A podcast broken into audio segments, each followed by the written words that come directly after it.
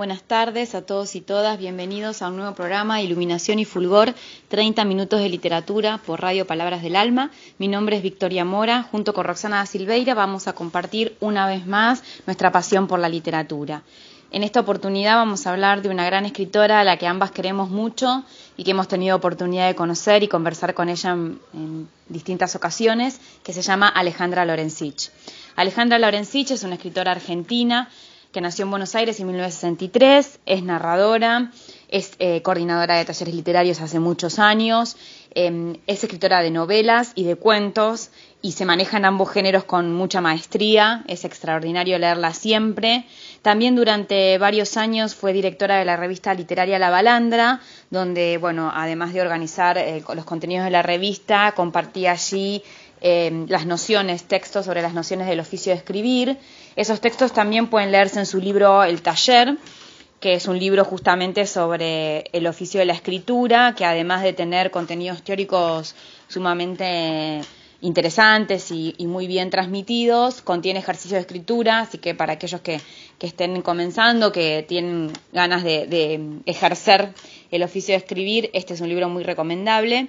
Yo voy a hablar particularmente de dos de sus libros, de su primera novela que se llama Vete de mí, había sido publicada en 2009 por primera vez y por suerte este año la editorial Factotum Ediciones la volvió a reeditar porque estaba inhallable, así que es una, es una gran noticia de este año. Eh, repito la editorial, eh, pueden comunicarse en las redes y para conseguir el libro se llama Factotum Ediciones. Esta es una historia de mm, jóvenes en los 90 Acá aparece un rasgo que marca también la literatura de Alejandra como parte de la nueva narrativa argentina, de la primera generación de la nueva narrativa argentina.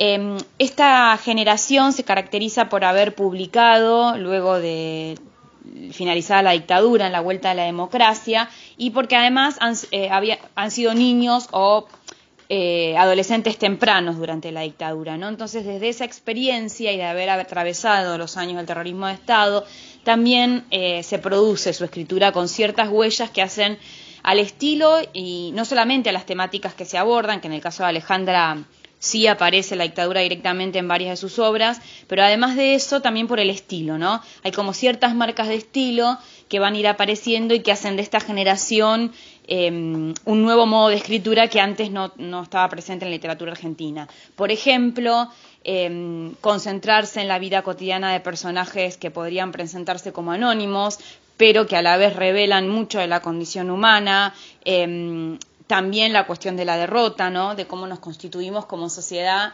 luego de la derrota de las utopías, cómo eso también impacta en los personajes. Lo que tiene Alejandra que hace un excelente cruce y, eh, y entrecruzamiento, digamos, arma como un tejido de los tanto de la, de la cuestión subjetiva de la construcción de los personajes, ya sea en un cuento breve o en una novela, como la cuestión de lo familiar, que suele aparecer mucho en su obra, y de lo social, digamos, cómo eso se va entramando para constituir el destino de las vidas, ¿no?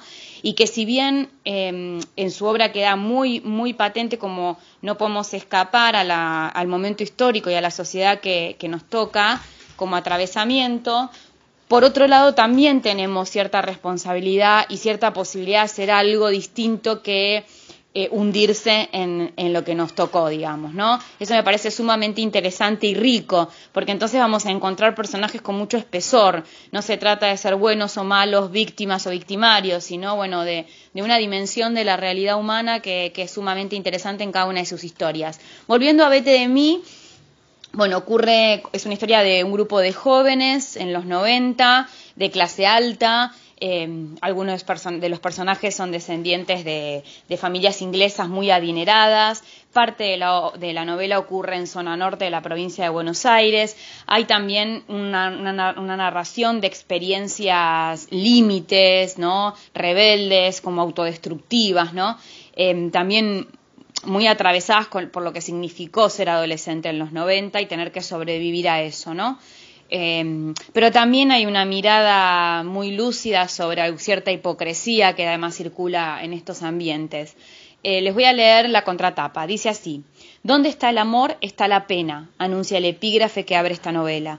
En el vértigo precipitado de la historia se cuenta un amor salvaje, incontenible, que exige siempre una entrega total.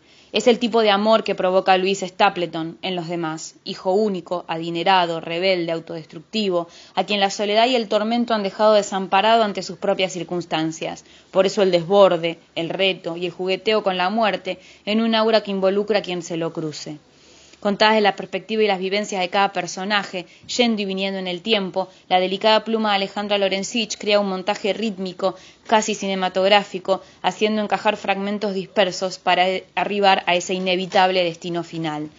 Quiero resaltar que para mí también esto es así, está muy bueno como, como está eh, marca este rasgo de la novela en la contratapa, porque es, así, es una construcción de distintos puntos de vista que se van encastrando para formar el collage de la historia de una manera muy interesante. Uno como lector va armando esa historia que no está contada en orden cronológico, sino que se va y viene en el tiempo. Y para finalmente llegar al nudo de la cuestión, que bueno, que es una no hay como cómo cambiaron los destinos de los personajes a partir de cierto evento trágico que los atraviesa. Se las recomiendo, Vete de mí, ediciones Factotum. Eh, otro de los libros que me gusta mucho Alejandra es eh, Lo que dicen cuando callan, que ya he leído en varias oportunidades porque además suelo trabajarlo en los talleres.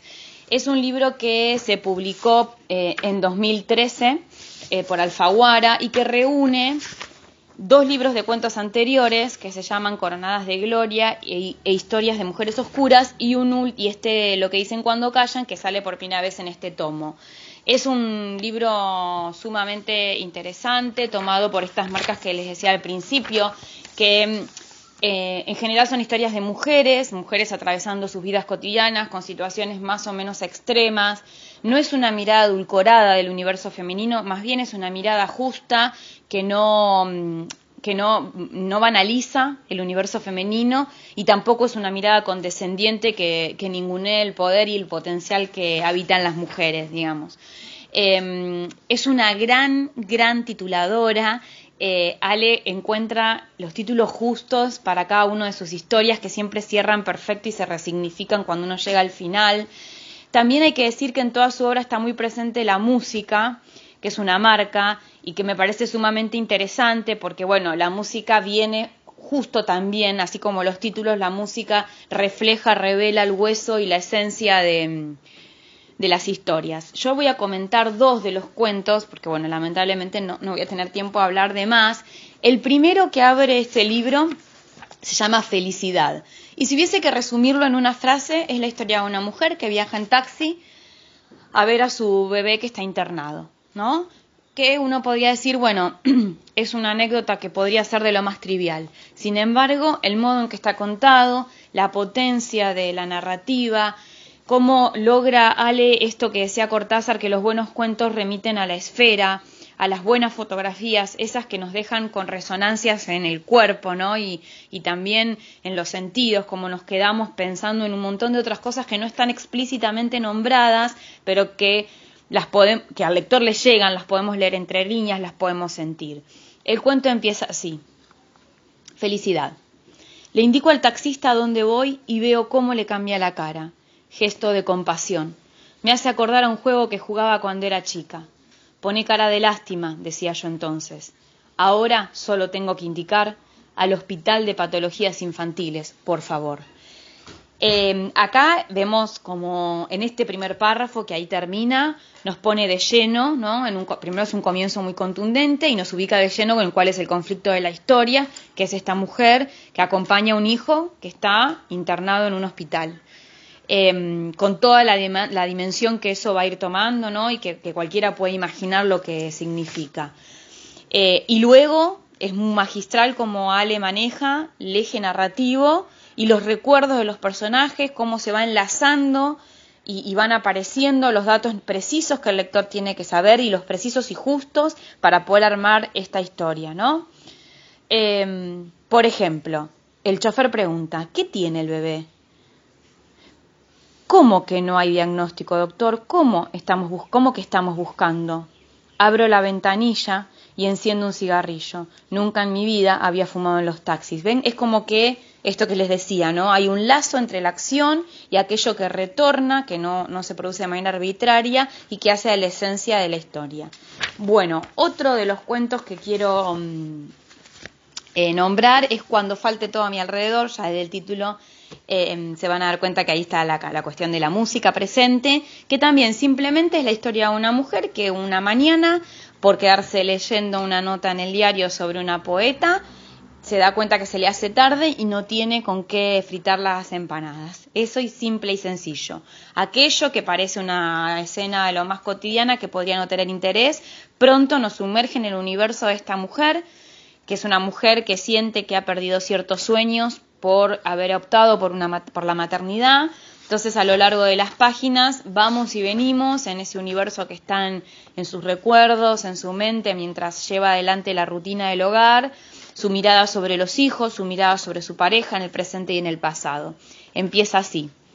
Una mañana ella está picando cebollas mientras escucha por la radio que anuncian probabilidad de chaparrones. Y entonces piensa justo hoy que Lucía está invitada a un cumpleaños al aire libre y le queda tan lindo el solero.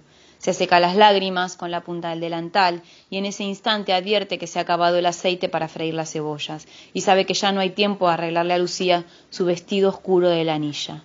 Y un poquito más adelante. Se reprocha entonces por haber desperdiciado la mañana leyendo la nota sobre esa poeta en vez de haber ido a la carnicería a comprar algo para el almuerzo. Bien, bueno, en homenaje a este cuento, entonces los dejo, ya se acaba mi tiempo, los dejo con la canción eh, de Vicentico, Cuando falte todo a mi alrededor, eh, y luego con Roxana da Silveira. Eh, nos vemos el próximo sábado. No dejen de leer a Alejandra Lorenzich, háganme caso, lo que dicen cuando callan, editorial Alfaguara. Hola, ¿cómo están? Bienvenidos a esta segunda parte de Iluminación y Fulgor. Como siempre, les habla Roxana Silveira. Eh, antes de empezar, quiero aclarar que Vi se confundió el nombre de la canción, em, que en realidad se llama Paisaje, pero bueno, se puede dar a confusión, ¿no? Porque el, estribillo es bastante, bastante fuerte. Eh, la parte de cuando falte todo a mi alrededor. Así que bueno, nada, em, ahora sí, arrancamos con, con esta parte. Eh, bueno, como ya les contó Vicky, Hoy hablamos de esta gran escritora argentina que es Alejandra Laurencich. Yo les traigo dos libros de ella, voy a hablar de dos. Primero les voy a hablar del El Taller, Nociones sobre el oficio de escribir, que es un, es un libro espectacular para personas a las que les gusta escribir y sobre todo para personas que quieren introducirse en, el mundo de, de, la escritura de una manera ¿no? como más, más comprometida.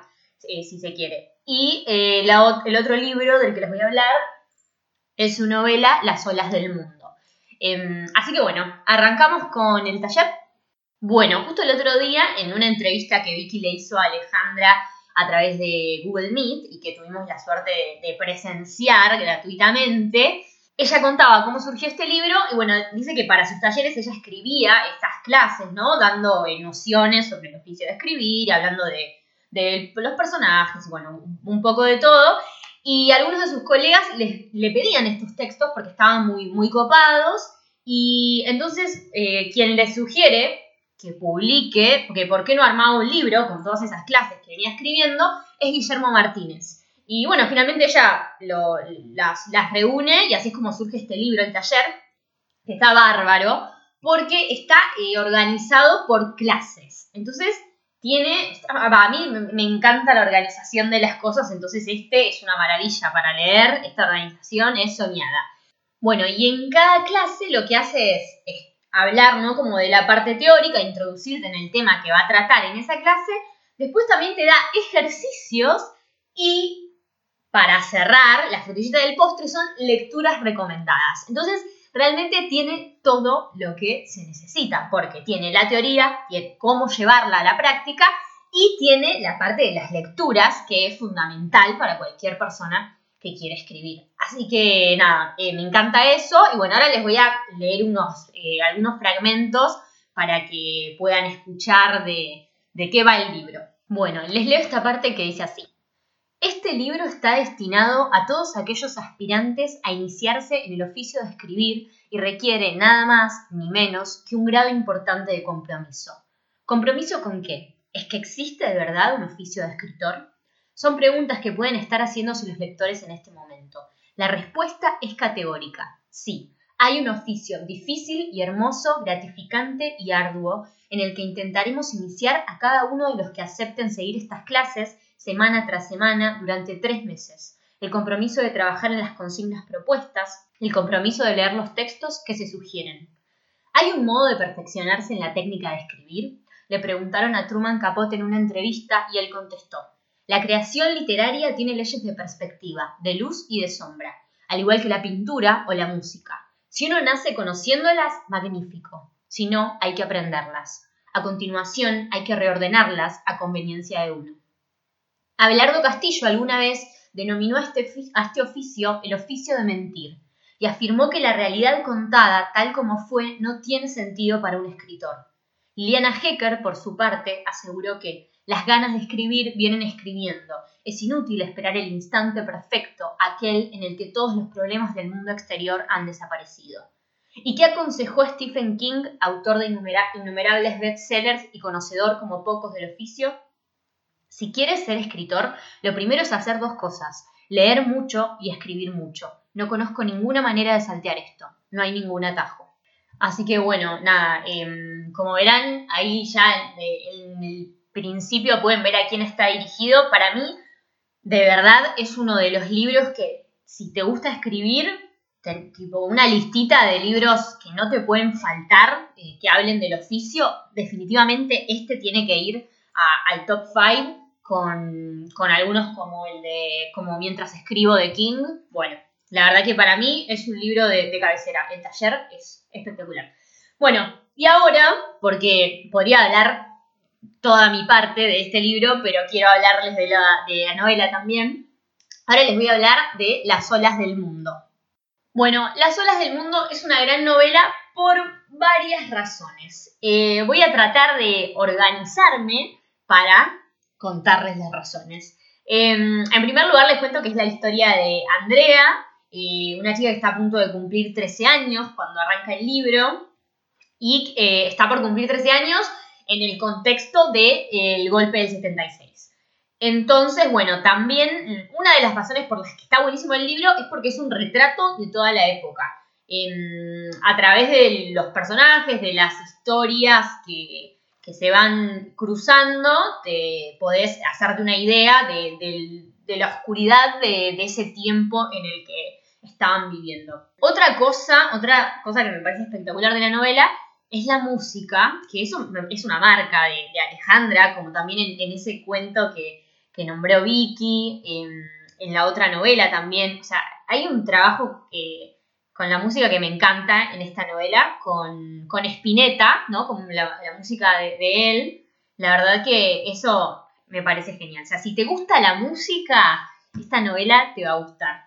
Bueno, eh, otra, otra de las razones, pero que esta me parece increíble, es que a mí lo que me pasó con las olas del mundo es que aparte de que me encantó la historia y, el libro, la verdad es que lo leí muy rápido porque, porque te, lleva a eso y también a, a disfrutar con la manera en la que está escrito, me pasó que aprendí que indirectamente todas estas cosas que ella nombra en el taller el oficio de escribir, eh, nociones sobre el oficio de escribir, se pueden ver plasmadas acá.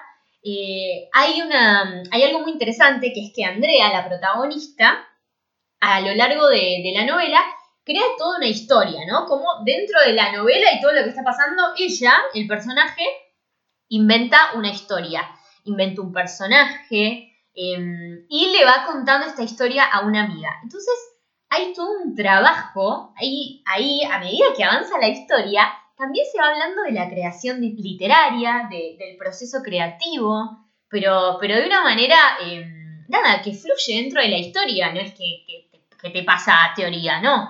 La verdad es que eso a mí me encantó, entonces por eso digo que también aprendí, aprendí sobre escribir con esta novela, y eso me parece genial.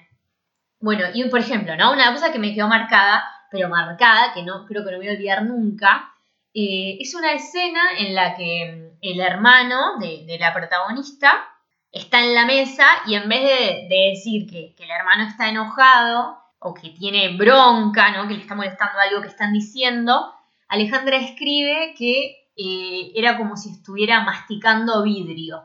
Y a mí me quedó grabada esa manera de, de, mostrarnos cómo se sentía en ese momento el personaje. Y por eso también digo que aprendí, porque me quedaron grabadas este tipo de cosas. Nada, esta, esta novela la recomiendo un montón.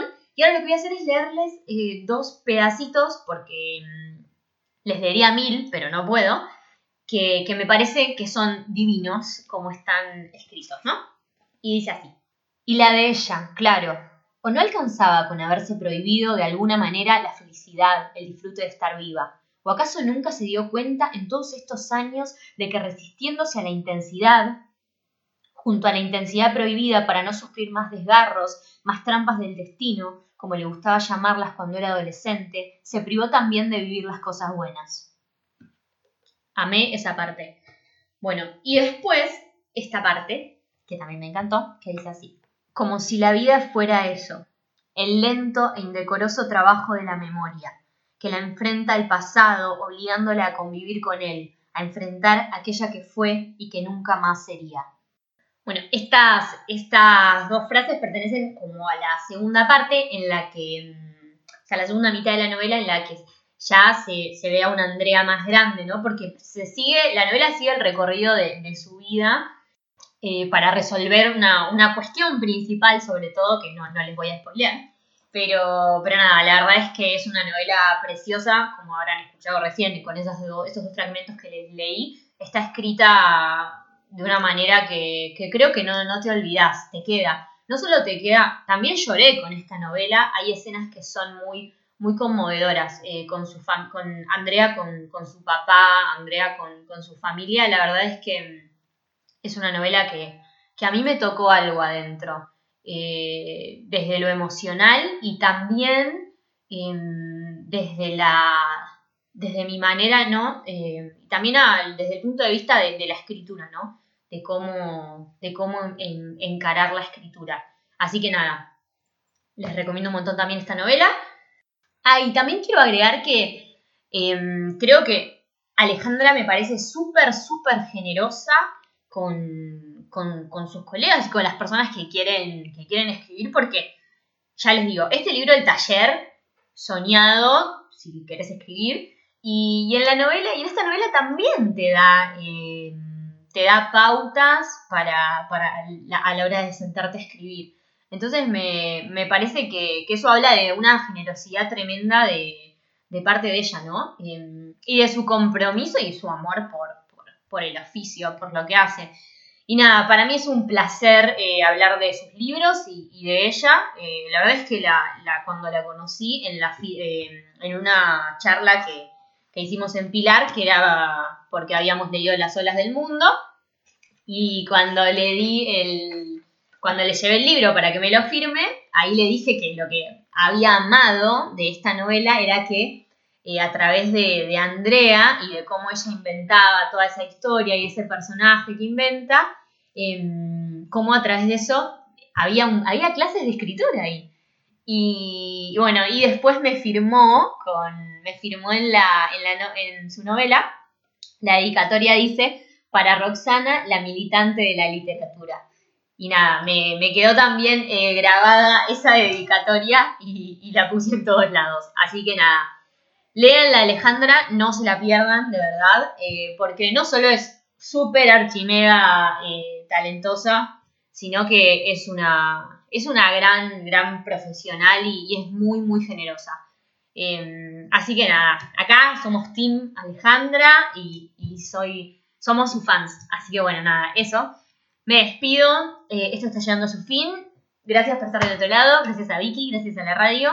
Eh, nos vemos la semana que viene y bueno, ya saben dónde pueden encontrarnos, en Instagram, en Facebook como Victoria Mora y Roxana Silveira.